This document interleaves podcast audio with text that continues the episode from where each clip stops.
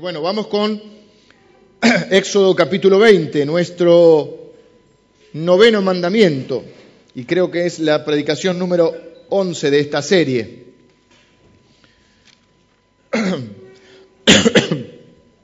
Éxodo capítulo 20, versículo 16, el mandamiento de hoy dice, no hablarás contra tu prójimo falso testimonio. ¿Se acuerdan cuando éramos chicos jugábamos un juego que se llamaba verdad consecuencia? Bueno, este sería así, verdad o consecuencia. Vamos a ver un poco las consecuencias que significa el falso testimonio. Primero ya la serie terminando, los que pudieron compartir la serie, eh, mejor, y si usted se perdió alguna parte de la serie, bueno, están las grabaciones, usted puede adquirir las grabaciones, eh, porque dijimos que es sumamente importante poder conocer los diez mandamientos que Dios nos dio son importantísimos por varias razones. Dijimos que llamativo es que seamos, nos llamemos cristianos y la mayoría del, de, bueno, la mitad del mundo más o menos se dice cristiana y no conoce la Biblia. Si somos cristianos, seguimos a Cristo, no conocemos lo que, lo que Cristo dijo ni lo que se dice de Cristo. Porque toda la Biblia trata de Cristo. Desde Génesis y Apocalipsis se habla de Jesucristo. Durante más de 1500 años durante 66 eh, libros conforman la Biblia, todos hablan de Cristo, todos apuntan a Él, desde el Génesis. Pero la gente no, no conoce la Biblia, ni siquiera los diez mandamientos. Siendo cristianos no conocemos los diez mandamientos, que son el parámetro que Dios nos dio. Dijimos que eran importantísimos, que Dios los, tan importantes eran que Dios los escribió con su propio dedo. Es la única porción de la escritura, toda es inspirada por Dios, toda es útil, pero es la única porción de la escritura escrita directamente con el dedo de Dios. Lo escribió en dos tablas, lo hizo dos veces. Dijimos que los diez mandamientos son una bendición, no una carga para nuestra vida. No es que Dios nos impone cargas, sino que son un parámetro de protección. Dentro de ese parámetro, de alguna manera, si eres el buen pastor, dentro de ese de esos límites, dentro de ese corral, estamos protegidos por el buen pastor. Cuando nos saltamos del corral, cuando nos saltamos, quebrantamos algún mandamiento, corremos peligro. Estamos a merced de los peligros eh, que existen. Siempre que estemos dentro de los mandamientos de Dios, estamos bajo esa cobertura. Dios nos va a buscar igual, Jesús nos va a buscar igual, cuando nosotros nos salteamos, eh, digamos, el, no me sale la palabra, no es cerco, el, el cerco o la, el corral, no sé cómo la valla. Cuando nos saltamos, Jesús nos va a buscar igual porque Él es el buen pastor, pero ¿cómo nos encuentra? Lastimados, así, perniquebrados. Dice que nos carga en sus brazos y nos trae. O sea, nunca que obedezcas a Dios vas a ser defraudado, nunca que desobedezcas a Dios te puede ir bien. Y este, vamos a ir repitiéndolo rápidamente, porque no quiero hacer mucha introducción por la hora que es, pero dijimos, número uno entonces, ¿cuál es el mandamiento, el primer mandamiento? Yo soy Jehová tu Dios, no tendrás dioses ajenos delante de mí. No te van a hacer falta otros si tenés al verdadero. Ninguno es mayor que él. Número dos, no te harás imágenes, ni de lo que está en los cielos, en la tierra, debajo de la tierra. No te postrarás ni las adorarás. Número tres, no tomarás el nombre de Jehová tu Dios en vano. Dios es cercano, es confiable, es nuestro Padre, pero Dios es cosa seria y merece respeto y honor. Número cuatro, seis días trabajarás, más el séptimo día es día del Señor, es día de reposo, porque Dios trabajó seis días y el séptimo día descansó y disfrutó del fruto de su esfuerzo. Hasta ahí tenemos los primeros cuatro mandamientos que están relacionados con mi relación con Dios. Ahora vienen los otros seis. ¿Cuál es el mandamiento número cinco? Honra a tu padre y a tu madre para que te vaya bien en esta tierra y se alarguen tus días. Mandamiento con promesa y el único que no tiene un no. Todos los demás tienen no. Hablamos de la bendición del no. Número 6. No, ahora vienen los cortitos y así, pum, pum, pum, te da. No matarás, no cometerás adulterio, no hurtarás, no dirás falso testimonio contra tu prójimo. Aquí paramos en el noveno, el domingo que viene nos toca el décimo mandamiento. Todos nosotros, todos los días, de una u otra manera, convivimos con esta problemática. Todos nosotros, de alguna manera, tenemos que convivir con la mentira, con el falso testimonio. Alguien no mintió, nosotros le mentimos a alguien, vemos como alguien le miente a alguien, vemos a, personas afectadas por una mentira. El Señor habla claramente acerca de echar de nosotros todo lo que sea falsedad, mentira, chisme. Hay una familia de pecados aquí, son todos medios primos hermanos. ¿eh? Algunos que, que podemos mencionar, la mentira, el fraude, el engaño, la calumnia, el chisme, la injuria, la media verdad. Mire esta, la insinuación que crea mala sospecha. No lo decís, pero mm, lo das a entender. Hay hasta silencios que son mentirosos. Decía Luther King, no me asombra el grito de los malos, me asombra el silencio de los buenos. Eh, las exageraciones, vieron como decimos, los niños no mienten, a veces exageran. todas ellas son, todos medios primos hermanos. ¿eh? Y Dios dice la Biblia que abomina el labio mentiroso. ¿Sabía que usted que Dios dice que odia la mentira? Sí, pero ¿sabe dónde lo dice? En fin, ¿cómo podemos resumir esto? No digas algo que no sea cierto. No afirmes algo, escucha esto, que no te conste.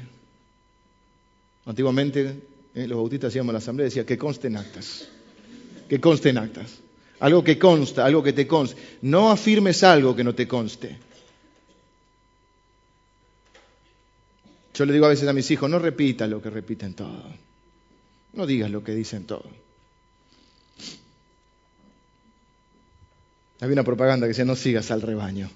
Nosotros somos de otro rebaño. Entonces, si somos de Cristo, Jesús dijo, estamos en el mundo, pero no somos del mundo, somos del reino de Dios. No, digan lo que, no digas lo que dicen todos, no pienses como piensan todos, no hagas lo que hacen todos. No digas algo que no te conste, aunque creas que es verdad. ¿Sabía usted que la Biblia habla del chisme? Yo no estaba tan seguro, no, fue un tema que creo que nunca he predicado acerca de esto creo que este, no, nunca prediqué acerca de este mandamiento y encontré, ah, vieron que yo soy, eh, no sé si estudioso, pero lector mucho de los proverbios y del eclesiastés, son libros de sabiduría. Si los escribió en su gran parte los escribió el hombre más sabio de la tierra, la Biblia dice que Salomón fue el hombre más sabio de la tierra, ¿cómo yo no voy a aprovechar la sabiduría de ese hombre? ¿Eh? Gran parte de la sabiduría es aprovechar la sabiduría de otros. voy a leer algunos sobre, sobre el chisme que tengo. Después vamos a decir, Chusma, chusma, decía. Levítico 19, 16. ¿Qué dice Levítico? No, recuerdo, pero vamos a ver. Levítico 19, Génesis, Éxodo, Levítico.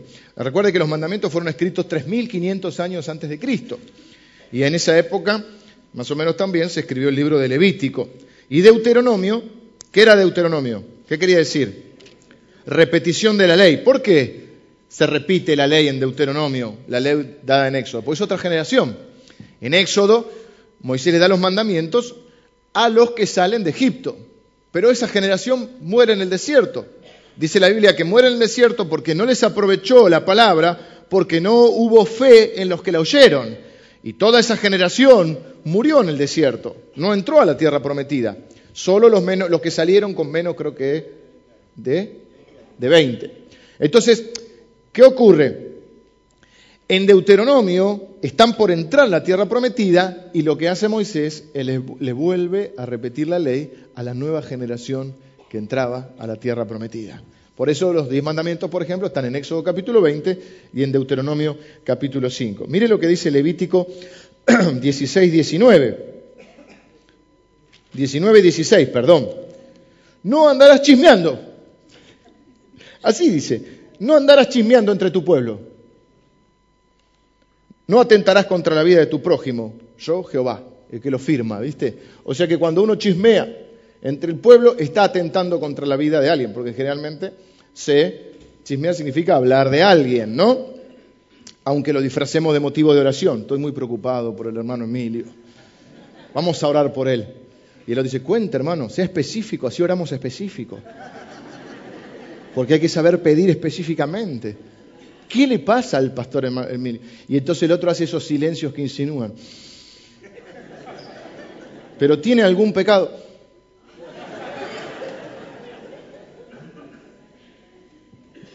A veces somos mala gente, ¿eh? somos mala gente.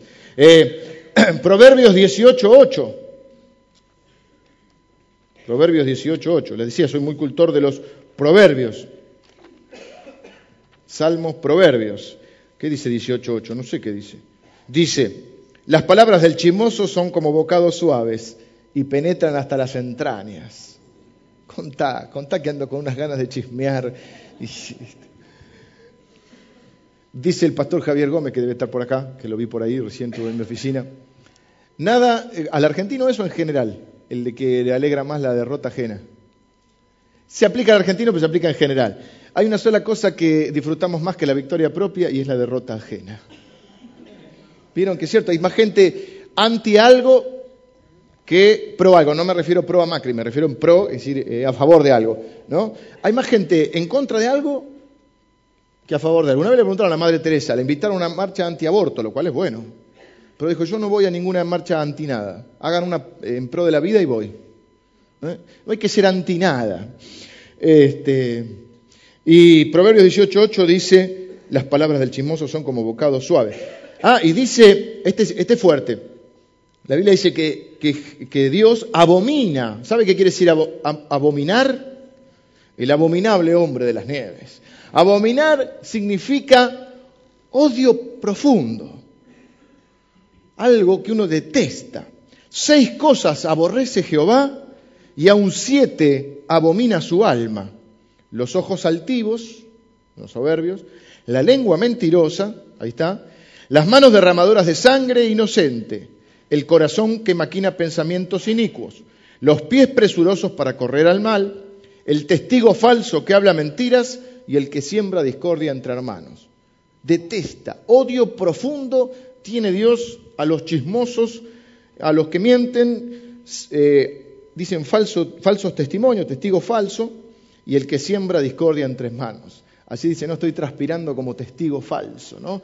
Parece que nuestro organismo eh, no está diseñado para mentir y entonces los que estudian el lenguaje del cuerpo humano dicen que a través del, no de un, de un tic en particular, pero una gente tiene un tic en particular, pero dice que hay bastantes eh, cuando hay un conjunto de elementos en ese lenguaje corporal, yo recuerdo un libro que tenía que hablaba del, lenguaje corporal y decía esto, primero que no hay que tomar un elemento en particular, pero un conjunto de síntomas nos hablan acerca de lo que está sintiendo o pensando la otra persona. Entonces habla de, por ejemplo, una entrevista laboral, creo que ahí está bueno eso que aprovechen para entrevista laboral, todos los que vienen tienen que salir con su currículum hecho, ¿eh? porque por ahí a uno le cuesta armar su currículum. Te vas a presentar un lugar y, ¿usted dónde trabajó? Y sacan papelitos. Yo trabajé la... Tiene que ir con una carpeta, con un currículum, y le van a enseñar, o le van a ayudar, no es enseñar, a hacer su currículum para que usted pueda conseguir trabajo, porque seis días trabajarás y el séptimo descansarás. ¿Y dónde me quedé? El lenguaje del cuerpo. Dice que los chiquitos, por ejemplo, cuando dicen una mentira, se tapan la boca. Entonces, pues hay gestos similares. Ahora no estén todos analizando a las personas. Pero dicen, por ejemplo, que algunos eh, hacen así, otros hacen así cuando mienten. Es decir, hay algo. Ah, yo tengo este tic porque tengo alergia, así que nada, si hago eso, no. En una entrevista laboral, fíjense que eh, quizá el que está tomando la entrevista, como tiene un lugar de mayor autoridad, eh, puede estar así, tranquilo, eh, o así, o más arriba, y el otro está más a la defensiva. ¿Mm? Entonces, bueno, hay un montón de lenguaje corporal. Y la mentira tiene eso. Algunos saben, cuando mienten, cruzan los dedos, este, los nenes se tapan la boca, dicen algo y se tapan la boca, y este, los grandes, este, bueno, había una foto, había varias imágenes, había una que le va creciendo como el famoso Pinocho. Eh, por último, Éxodo 23 dice, no admitirás falso rumor contra tu hermano. Éxodo, dije, 23. No admitirás falso rumor, no te concertarás con el impío para ser testigo falso. Ah, le decía, por eso se dice que transpira como testigo falso. Evidentemente nuestro cuerpo se pone, hay personas que les da risa cuando mienten. A mí, dicen por ahí. Eh, otros se ponen colorados, las orejas ven coloradas, ¿viste? Y se están hablando de vos, no, no, que vos estás por ahí a veces diciendo algo correcto. Así que Dios abomita, abomina, abomina y, vomita la mentira. Proverbios 12, 22 también dice que Dios abomina el labio mentiroso. Entonces dijimos que es un odio profundo que tiene eh, el, Señor por este. Este seis se lo leí, sí, seis cosas que abomina. ¿Por qué será que, Dios odia la mentira? ¿Cuál será el, el algunas razones? Las que, la primera es porque va en contra de su esencia. La Biblia dice que Jesucristo estaba lleno de gracia y de verdad. Él dijo, no es que dijo yo tengo la verdad, dijo yo soy la verdad. Yo soy el camino, la verdad y la vida. Eh, Dios es en su esencia verdad. Por lo tanto, como decíamos otra vez, nunca pudo ir en contra de su misma naturaleza.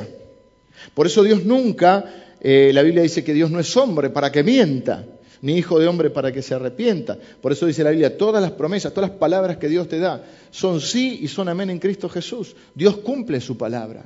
Entonces Él no puede ir en contra de su esencia, nunca puede bendecir algo en contra de lo que Él es. Por eso es la única, creo, no la única este, pero digo, la única razón por la cual Dios a veces no nos puede bendecir es cuando vamos en contra de su naturaleza, en contra de lo que Él ha dicho, porque Él no se va a contradecir. Entonces no va a bendecir algo. Bueno, como decíamos la otra vez, uno puede orar y decir, la oración no es para cambiarlo a Él, la oración es para cambiarme a mí. Yo no puedo orar diciendo, Señor, bendice este momento, que vamos a salir a robar, que los policías no nos vean, que manda a tus ángeles que nos cubran. Por más espiritual que usted lo haga, Dios no puede bendecir algo que va en contra de lo que Él es y de lo que Él ha dicho. Entonces el problema, dice la Biblia, pedís y no recibís porque pedís mal. Porque a veces pedimos en contra de lo que Dios es. Por eso Jesús dijo, todos todo los que pidan en mi nombre, este, conforme al Padre, lo van a recibir. Dios quiere darnos buenas cosas, pero a veces, es la, por eso, la única razón por la cual Dios a veces no puede bendecirnos es cuando nosotros caminamos en contra de lo que Él es o de lo que Él ha dicho o de lo que es su voluntad. Pues Él no te puede bendecir, Él no se va a contradecir. Es como cuando vos a tu hijo le decís, te amo hijo, pero eh, no podés hacer eso, porque está mal, porque te va a hacer mal y porque vas a dañarte o a dañar a los demás. La segunda eh, razón por la cual Dios abomina la mentira es porque viene de Satanás.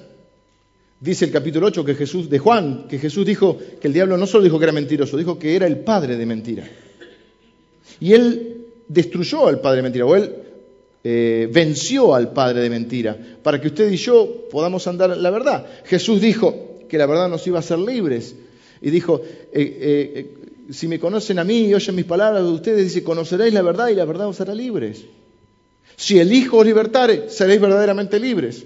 La mentira destruye, la tercera razón es porque destruye las relaciones, destruye la vida de las personas, destruye amistades, matrimonios, familias. Y Cristo vino a darnos la vida. Entonces, si hay algo que atenta contra la vida, Jesús y Dios nos tienen que proteger de eso. No es que hay porque dijiste una palabrita, no, es porque sabe las consecuencias que eso tiene. Por eso tenemos en este juego de verdad o consecuencia tratar de ¿eh? como le dijo la del Fondo Monetario a Cristina, que iba a sacar tarjeta roja, sáquele tarjeta roja al mentiroso que hay en usted o que hay en mí. Saquémosle, saquemos, desechemos la mentira de nosotros. ¿Por qué caemos en este pecado de la mentira? Bueno, también por varias razones. Primero es por orgullo, mentira, exageración o lo que fuera. ¿eh? Es cuando uno miente o exagera, a veces acerca de uno, para impresionar a los demás. Miento acerca de lo que tengo, de lo que soy, de lo que hice. Problema con los pescadores. Acá hay muchos pescadores. ¿No? Porque dice, pesqué un, no sé, un pejerrey, puede ser un pejerrey así, ¿no? Un dorado. Vamos a decir que era tan mentiroso el pescador que le ataron las manos para que no mienta. Y dijo, sí, pesqué un, no sé, ponele un, un dorado, ¿sí? Sí, tenía los ojos así. Estaba atado las manos. Porque claro, si los chicos no mienten, exageran. Y la exageración a veces es por orgullo. Es por querer mostrar algo que no somos. Querer ser lo que no es. Usted y yo tenemos que estar bien tranquilos en lo que somos. Nuestra identidad está dada porque somos hijos de Dios, porque somos hermanos de Cristo. Nos basta con saber que Jesús nos conoce, nos basta con su gracia y nos basta saber que esa es nuestra identidad. No tenemos que impresionar a nadie. No tenemos que querer ser, querer ser yo, quiero ser como que, o competir. No está mal tener modelos, eh, a eso no me refiero. Me refiero a querer competir. Porque ¿qué hacemos para sentirnos mejor? Hay dos maneras, o tres, dos malas y una buena. Vamos a armarlo con respecto a esto de, sentirnos mejor. Una es superarnos, esa es la buena. Si yo me siento menos que los, demás, bueno, esfuerzo, tengo que saber cuál es mi identidad en Cristo, saber que yo soy esto, yo no soy otro, no quiero, no tengo que andar imitando, sí puedo aprender de otros, pero no andar imitando. ¿eh? No tengo que, por qué hablar como mexicano, porque no soy Marcos Witt. No tengo que orar como puertorriqueño, porque no soy un apóstol puertorriqueño, soy argentino y hablo así. Entonces, Ahora, cuando mucha gente toma otro tipo de camino, cuando se siente menos que los demás, tiene dos cosas. O miente para elevarse, entonces son esos que yo, yo hice esto, yo hice el otro, yo, este, y en ese yo se agranda un poco la cosa, ¿no? Yo hice, yo soy, yo tengo. O hablamos eh, en desmedro de otro, menospreciándolo, tratándolo de bajar a mi altura. ¿Viste? Viene alguien y dice, ¿viste qué bueno que es el pastor Emilio? Y yo digo, ah, si el pastor es medio bueno, entonces yo soy medio malo. Lo cual es cierto, pero aparte de eso. Entonces, sí, bueno, pero vos no sabés. ¿Qué? Ah, y ahí el silencio piadoso. Oremos por él.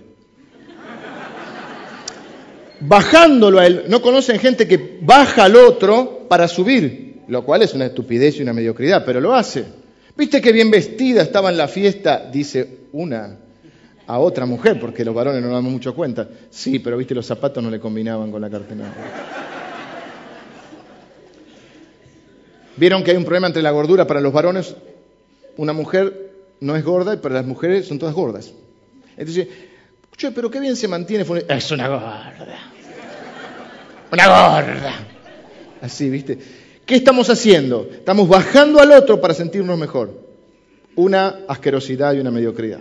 Tampoco mentir nosotros para sentirnos mejor. ¿Qué se acordó? ¿Se acordó de algo?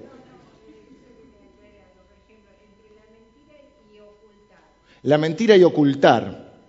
Caramba, qué contratiempo. Dijo Sigmund Freud. Sigmund Freud. Está bien, no es la Biblia, pero no importa. Pero hay una frase que es muy conocida, que dice que uno es esclavo de sus palabras y amo de sus silencios. Sócrates también dijo, Sócrates fue sí, Sócrates, que había tres filtros.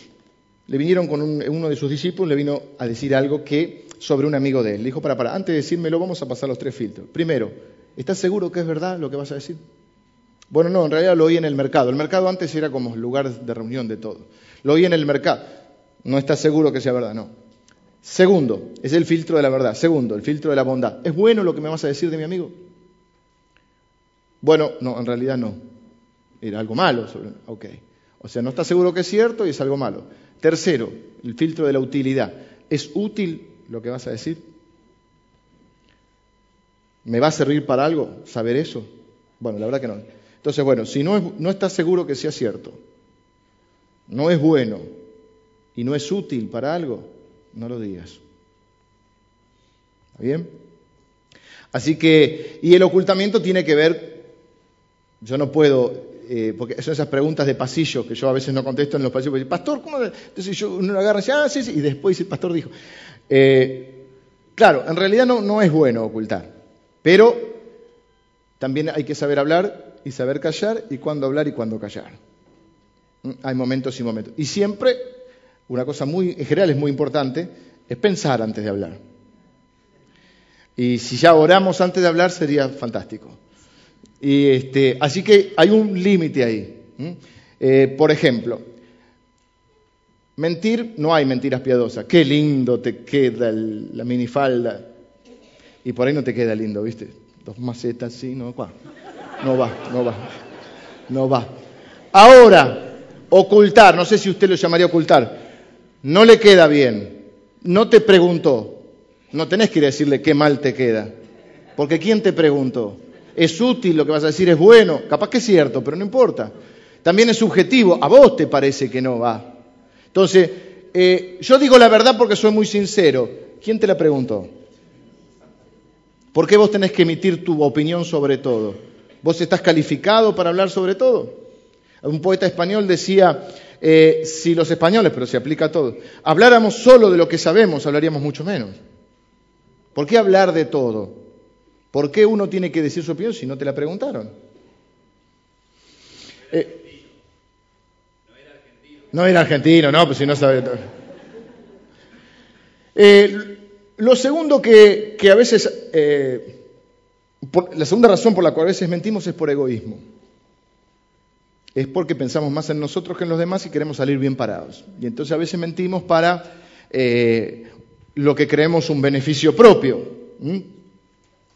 Pero la Biblia dice que si usted este, quiere ser, grande, no tiene que andar mintiendo. Lo que tiene que hacer es servir a los demás y humillarse bajo la poderosa mano de Dios, dice la Biblia, para él, para que él te exalte cuando fuere tiempo.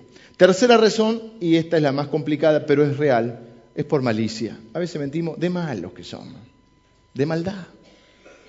No sé qué extraño proceso ocurre en nuestra mente que lo malo vende más que lo bueno. Por eso pareciera que el mal es mayoría. Por algún extraño proceso mental, vende más una nota donde, no sé, dos personas aparentemente exitosas les pasa algo malo, que una nota donde diga así, eh, la nota dice yo soy feliz y me va bien. No la lee nadie. ¿Qué nos gusta? Eh, por eso hay tanta revista, tanta programa de chismerío, que le dijo, que no le dijo, que se separó, que le engañó con el otro, que, eh, que tuvo un accidente. ¿Viste? ¿Viste? También no les va. Quizá aplacamos nuestra propia infelicidad con eso, pero el morbo vende. ¿Quién no conoce las placas de Crónica TV? El otro día había uno que lo saqué rápido, estaba, estaba con mi hijo. Apareció la cabeza decapitada de no sé de quién, ¿en dónde? Un título así vende la nota truculenta, ¿no? Evidentemente hay algo, un pensamiento de mal, por eso hay que echar fuera el diablo de nuestra vida. Y la mejor manera es teniéndolo a Jesucristo en nuestra en el centro de nuestra vida. Metimos por malicia. Nos regodeamos. A, veces, hay una frase muy cínica, estuve leyendo algunas frases sobre esto, una frase muy cínica de un, también, un escritor decía, algo peor que lo que yo no la creo, pero para darnos un ejemplo de lo que algunas personas pueden percibir en este mundo, hay algo peor que lo que los enemigos dicen de vos. Es lo que tus amigos dicen a tus espaldas. Terrible frase. Pero sin embargo hay amigos que hacen eso. Y amigas. Se juntan tres, cuatro y hablan del que no está. Y entra un círculo enfermizo del cual hay que salirse. Yo le digo a mis hijos también, porque ellos están en un ámbito, y más las nenas que chiqui, chiqui, chiqui, chiqui, chiqui. Yo le digo, no hables mal de tu amiga que no está. Nunca hables mal de tu amiga. Porque esos que hablan mal de tu amiga cuando no está, el día que no estés vos van a hablar mal de vos. Si alguien me... Otra cosa que, creo yo que es, eh, también, había algo parecido que decía algún, creo que era alguno de estos griegos también, decía, creo que era uno que llamaba Publio, Publio decía eh, que la manera de hablar, decía una frase que no la recuerdo completamente, pero que eh, la, maledicencia en la boca es indicio de la maledicencia del corazón. Por eso la Biblia dice de la abundancia del corazón habla la boca. Dime cómo hablas y te diré quién eres. Dime cómo hablas. ¿Cómo puede ser que, la Biblia lo dice también, cómo puede ser que de una misma canilla salga agua dulce y agua salada? Si cantaba Julio Iglesias, agua salada. ¿Eh? ¿Eh? cómo puede ser? Con la misma boca que adoramos a Dios, después tu mamá, tu hermana, tu hijo. Eh, no, no es o lo otro, eso que decimos, eso disfrazado de piadoso. No es por criticar, pero, uy, ese pero. No es que yo quiera decir algo. Entonces, yo muchas veces me pregunto, si esta persona me habla así de alguien que supuestamente es su amigo o alguien que quiere, ¿qué dirá de mí cuando no estoy? Es muy miserable eso. Y si de última tenemos una queja contra alguien o algo que no lo pensa, que, es imperioso decirlo, porque a mí me, me puede caer algo mal de alguien y no, me caes mal, no tengo por qué ir a decirlo así, pero si hay un problema o algo, o hay algo que, si lo voy a decir en otro lado, se lo digo a la persona. Un pastor que, de esta iglesia, hace muchos años fue pastor, yo recuerdo que él decía, llamado Ignacio Loredo, él decía eh, que todo lo que digas lo podrías decir acá arriba públicamente. Qué feo es tener que desdecirse. Seguramente nos pasó a todos alguna vez que dijimos algo y después viene alguien y nos hace... Yo a veces creo que está bueno que uno pase un mal momento para aprender. Y venga alguien y diga, vos dijiste eso de mí, y vos comiences a tratar de ensayar un... Querés aprender a hablar en lenguas en un segundo, ¿viste? Y empezás, este, quema la rama seca. Eh, eh, y, y, empezás ahí, ¿no? Y entonces decís, este, bueno, no, en realidad lo que quise decir, y te pones colorado, y pasás un momento de vergüenza. Entonces lo que puedas decir, lo puedas decir, sostener en cualquier ámbito. Si no lo podés sostener en cualquier ámbito, no lo digas.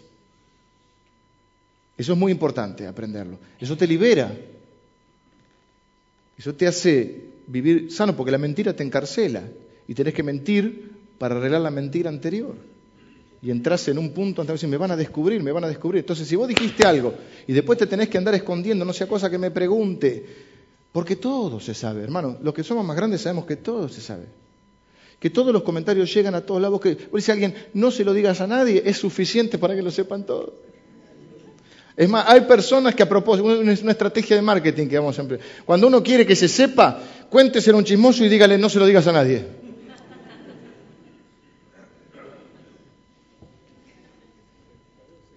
Con respecto a lo de encubrir, por ejemplo, hay un proverbio que dice que el amigo encubre la falta. No que hay asociaciones ilícitas, ¿eh? Pero vieron como el restaurante dice que si, comió bien, dígalo afuera, si comió mal, dígalo adentro. Entonces, si, tu hermano hizo algo malo, a él decíselo. Es como la familia. Adentro, o la historia de los hermanos, adentro nos peleamos, afuera nos defendemos. Entonces tenemos que tener mucho cuidado si queremos ser personas de bien personas que se sientan bien. Alguien se puede sentir bien, más allá del, regodeo momentáneo de hablar mal de alguien. Si tenemos un poco de conciencia, cuando salimos de ahí, no tenemos que sentir una basura. No tenías por qué hablar del otro. ¿En qué te ayudó? ¿En qué fue útil? ¿En qué fue bueno? Además, ¿sabés si es cierto o es subjetivo? Hay cosas que son subjetivas. Hay cosas que son, este, negro es negro. Blanco, blanco. Pero hay cosas que son opinables. Lindo, feo son, son subjetivas. Lo que para uno es una cosa, para otro es otra. Tengo que seguir adelante porque quiero avanzar un poquito más. ¿Sabe cuál es el, castigo para el falso testimonio? Hay castigo. Eh, Proverbios 19.5 dice, el testigo falso no quedará sin castigo y el que habla mentira no escapará. Pero miren lo que dice Deuteronomio 19.19. Este no lo tenía, ¿eh?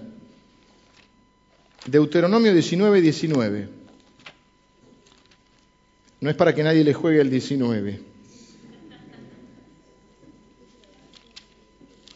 Pero es para que se lo acuerde quizá. 19, 19. Se lo va a acordar. Espero que sea 19, 19. Sí. Entonces haréis, vamos a leer el 18 porque si no, no lo van a entender.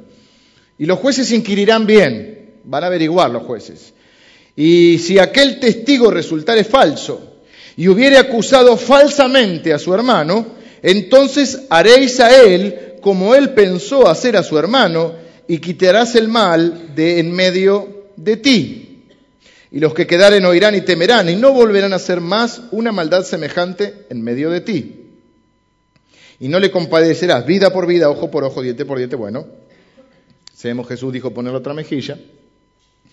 Pero ahí menciona que era tan abominable para Dios el testigo falso, que si vos acusás a otro de algo que no es verdad, el castigo que merecería él por ese acto, por haber el, supuesto acto malo, ese castigo recae sobre vos, sobre el testigo falso. ¿Se entiende? Supongamos que el, el castigo por robar por decir, atraigámoslo a hoy, el castigo por robar, no sé, cinco años de cárcel. el testigo falso recibiría los cinco años como si él fuese el que hubiese robado. Cuando vos eh, decías algo sobre alguien y no era verdad, se te aplicaba el castigo como si vos hubieses cometido el acto del que acusabas a otro. Pero bueno, vamos a lo positivo. Siempre vemos lo negativo y lo positivo. Lo positivo qué es hablar verdad. Efesios 4, 25 dice, hablad verdad entre vosotros.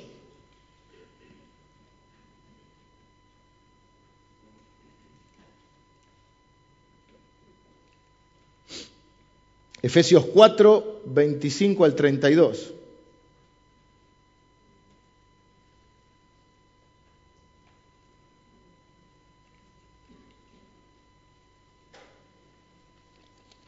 Apareció ahí. Por lo cual, desechando la mentira, hablad verdad cada uno con su prójimo, porque somos miembros los unos de los otros. Sigamos.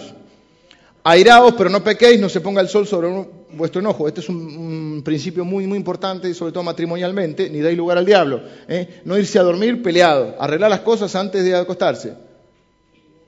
El que hurtaba no hurte más, sino trabaje haciendo con sus manos lo que es bueno para que tenga que compartir con el que padece necesidad. Lo leímos el otro día. ¿Qué más dice? Vamos hasta el 32. Ninguna palabra corrompida salga de vuestra boca, sino la que sea buena para la edificación, ¿ven? La utilidad, a fin de dar gracia a los oyentes. Y no contristéis el Espíritu Santo, con el cual fuisteis sellados para el día de la redención. Quítense de vosotros toda amargura, enojo, ira, gritería, maledicencia y toda malicia. Antes sed benignos unos con otros, misericordiosos, perdonándonos o perdonándoos unos a otros como Dios también os perdonó a vosotros en Cristo. Miren qué lindo si podíamos ser así. Vengan los músicos, ¿saben por qué el mundo no cree? Porque el pueblo de Dios estamos todos peleados, hablando mal uno de otro, compitiendo unos con otros, criticándonos. A veces lo hacemos más abiertamente, a veces lo hacemos con, con sutileza, no comparto lo que hace la otra iglesia, no comparto lo que hace el otro pastor.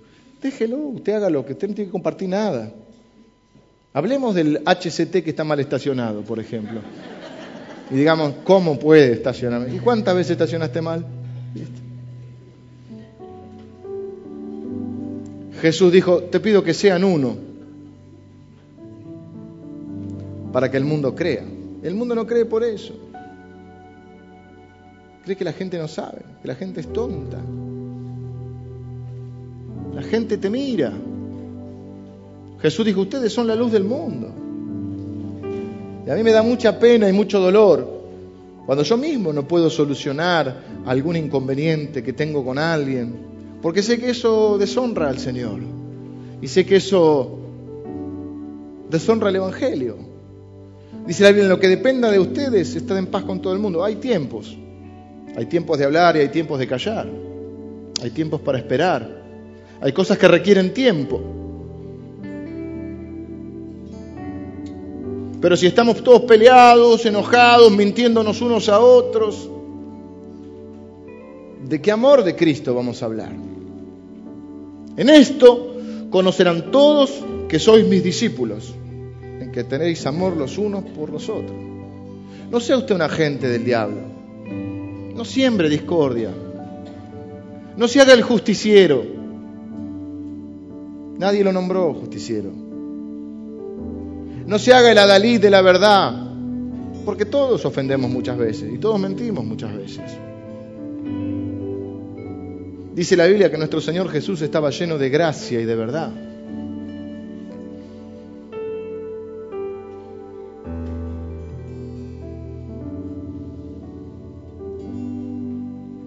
La verdad lo libera, la mentira le ata, lo mete en una cárcel.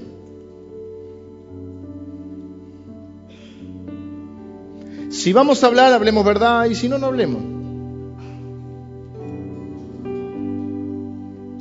Parece un principio sencillo, cortito, lo pasamos, lo descontamos, pasamos por alto. Este, pero sí, pero está a nosotros en forma de chisme, en forma de exageración, en forma de mentira, en forma de calumnia, en forma de injuria, en forma de falso testimonio, en forma de insinuación para un mal pensamiento, en forma de crítica, en forma de comentario piadoso.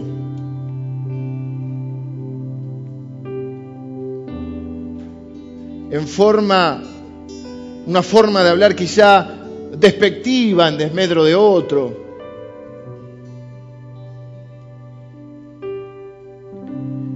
La maledicencia es un indicio de un mal corazón. Es un indicio de un mal corazón. Por eso ha quedado grabado en mí la oración de David cuando él dice, Señor, no, créanme un corazón nuevo. Este que tengo no sirve. No es que hay que ir mejorando. No es que, Señor, mejorame este corazón. No, dame uno nuevo. Crea en mí, oh Dios, un corazón nuevo y limpio. Este que tengo no sirve. No, pero era, no era cristiano. ¿Cómo no era cristiano? No era, no era creyente. Sí, no era hijo de Dios. ¿Cómo si dice, devuélveme el gozo de la salvación? Era salvo. No quites de mí tu Santo Espíritu. Tenía el Espíritu Santo, sí. Pero el problema no era ni con la unción, ni con el Espíritu Santo, ni con la salvación. El problema era con su corazón. Y el problema es con mi corazón y con el corazón de usted, hermano. Y en ese corazón suele haber todos estos, toda esta familia de pecados. Entonces tenemos que decirle, Señor, dame un nuevo corazón. Un corazón donde no haya mentira, donde no haya crítica, donde no... No quiere decir que uno tenga un pensamiento eh, crítico hacia algunas cosas. No quiere decir que uno no tenga sus opiniones formadas sobre algunas cosas pero tiene que saber cuándo amerita realmente y si va a ser útil que uno pueda expresarse o pronunciarse sobre un tema. Por ejemplo, la Biblia dice, el amor cubrirá multitud de pecados.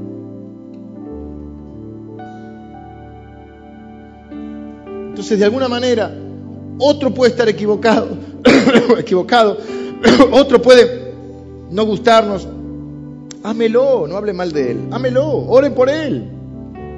Si es necesario, confróntelo a él. No lo diga en otro lado, dígaselo a él. Pero empiece por amarlo y empiece por orar. ¿O usted no quisiera que lo traten así? ¿Cómo resumió Jesús la ley? Amarás al Señor tu Dios con todo tu corazón, con toda tu alma, con toda tu mente y con todas tus fuerzas. Y a tu prójimo como a ti mismo. No hagas lo que no te gusta que te hagan. ¿Te gusta que hablen mal de vos? ¿Te gusta que inventen cosas? ¿Te gusta que sospechen cosas? ¿Que insinúen cosas? ¿Te gusta que te critiquen por los zapatos, por la panza, por el pelo? No lo hagas. Trata a otro como te gustaría que te traten. Por eso dice, amalo como a ti mismo. Cuídalo como te cuidas. Ahí dijo Jesús, se resume todo. Claro, tenemos que hacer la serie porque tenemos que ver mandamiento por mandamiento. Pero si tuviéramos que resumirle es eso, amar a Dios y amar al otro. Ese es el testimonio más grande que tenemos.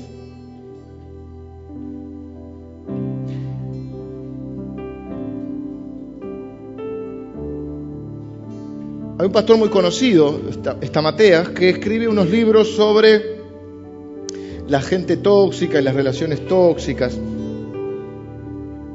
Cuando uno habla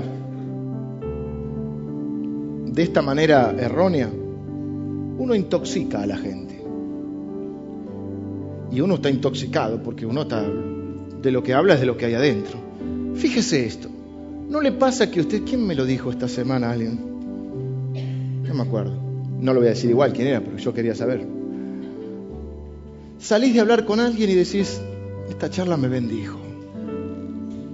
Qué buena gente, qué, qué lindo corazón, qué linda persona. Me hizo bien. Y hay personas que dicen, la próxima vez no le atiendo el teléfono.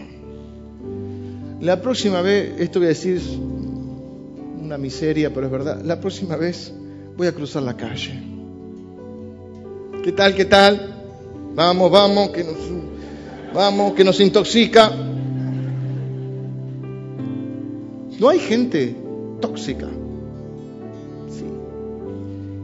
No sea usted tóxico. Desintoxíquese de la mentira, el chisme, la calumnia, la crítica, el comentario. ¿Saben qué hacemos los argentinos? Un minuto más. ¿Saben qué hacemos los argentinos? Lo disfrazamos de humor. Entonces cuando el otro se enoja un poquito dice, es un chiste. Qué lindo chiste que hace. Hay gente que con los chistes te come el hígado. No es gracioso. ¿Te gustaría ese chiste? Hay gente que tiene mucho humor. Que te cuidado con el humor. Tiene mucho humor para cargar a los demás, pero no se banca una, ¿eh?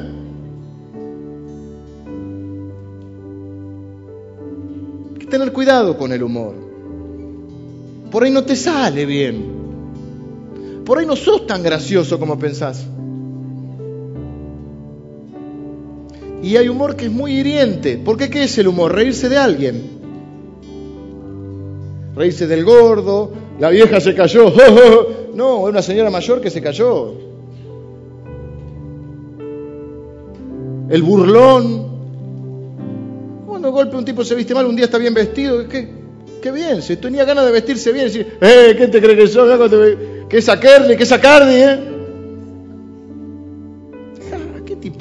De todo tenés que emitir una opinión, de todo tenés que hacer un chiste. Capaz no sos tan, tan gracioso. Y el humor es así. Es como caminar, hay que tener cuidado. Porque el humor en cualquier momento te caes, te caes con una grosería, te caes... Nunca hiciste un chiste que dices, ¿qué acabo de decir? ¿Eh? ¿Para qué pasar por esos mal momentos? Bueno, ser sabio con tu boca. Y sobre todo limpiar tu corazón. No ser de esas personas que la gente, vos no te vas a dar cuenta al principio, después por ahí sí, que la gente te anda huyendo te quedas solo. Hay gente que su manera de relacionarse con los demás es a través de herir a los demás, se queda solo. La primera vez, hay gente que no te va a decir nunca nada. Te a decir, le decís un chiste, lo mataste, sí, sí, gracias. Después no te da más bolilla.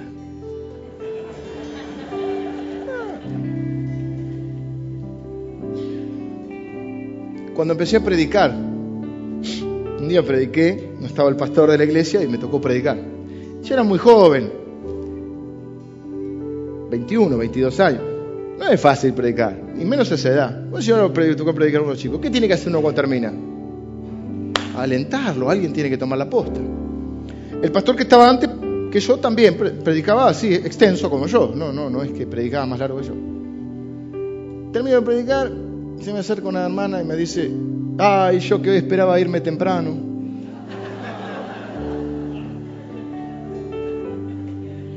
Yo nunca fui muy manso, que digamos. Ahora estoy más grande y más manso. Antes menos.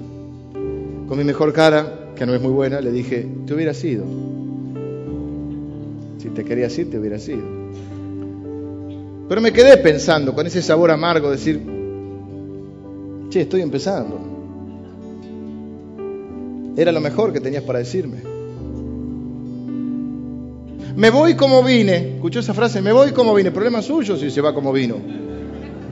Problema suyo. ¿Se, leyó un versículo de la Escritura? Quédese con el versículo.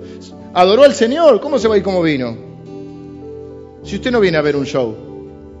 Usted viene a escuchar la palabra, pues viene a conectarse con Dios. Si se va como vino, es un problema suyo. Trajo adoración a Dios, adoró a Dios, oró, se leyó, aunque sea quédese con el versículo, si todo lo demás que se dijo no le sirve. ¿Por qué no desechamos? ¿Por qué no nos proponemos realmente? No como esa dieta que nos proponemos el lunes y el martes se termina, sino realmente desechar de nosotros toda la maledicencia. Maledicencia es decir mal. ¿eh? Todo esto que es falso testimonio, crítica, chisme. No andes chismeando, me gustó ese versículo de Levítico, no andes chismeando entre el pueblo. ¿eh? Discordia, eh, crítica, ironía, broma hiriente, sospecha infundada o fundada. ¿Por qué no quitamos todo eso nosotros? Y le pedimos al Señor que nos dé un buen corazón. Un buen corazón.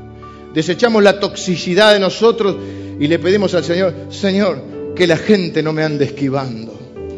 Porque ahí viene el tóxico. Ahí viene el tóxico. Seguramente usted está pensando en alguien ahora, porque sí, se nos da. Siempre en el grupo hay un tóxico. Vaya o sorpresa que otro esté pensando en usted.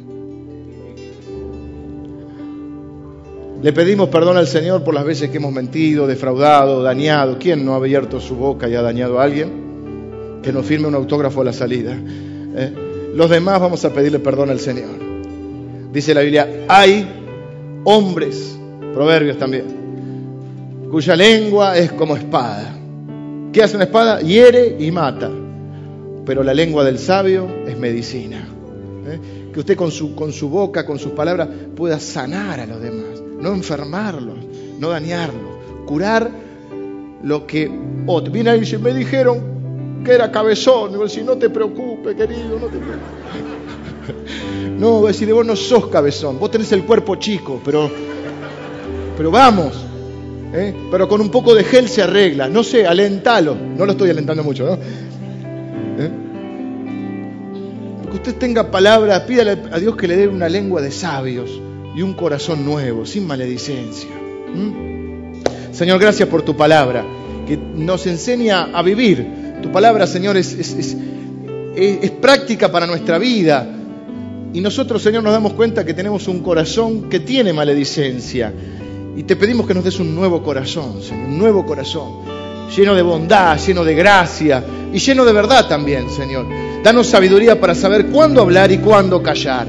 Señor, Danos sabiduría para tener la lengua de los sabios, que sea medicina, una, una, forma de hablar que cure, que sane, que desintoxique a los demás. Señor, quita de nosotros todo griterío, maledicencia, ira, crítica, chisme, injuria, calumnia, falso testimonio, ironía, palabras hirientes silencios hirientes, indicios maledicientes. Señor, quita todo eso de nuestra vida, Padre, que podamos hablar en la verdad y en la luz de tu palabra, Señor. Padre, te pedimos perdón por las veces que hemos dañado con nuestras palabras, Señor. Que hemos dado a entender o hemos dicho cosas que no teníamos que decir, Señor. Padre, te pedimos perdón por, por las veces que Quizá hasta hemos hablado mal de ti, Señor.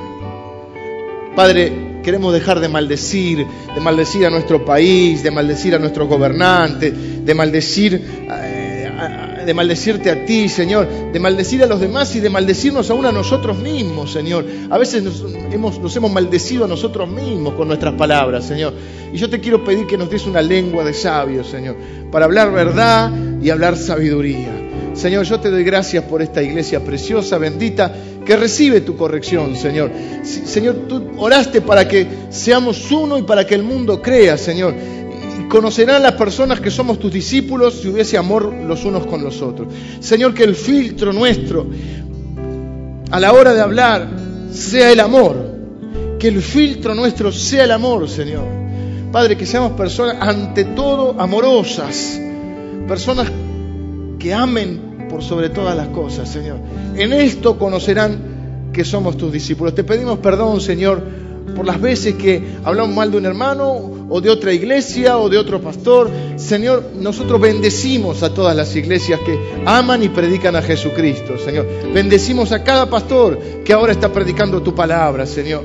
Padre, que su iglesia crezca, prospere, que su iglesia avance, que tu reino avance, Señor. Te honramos, Señor, a ti.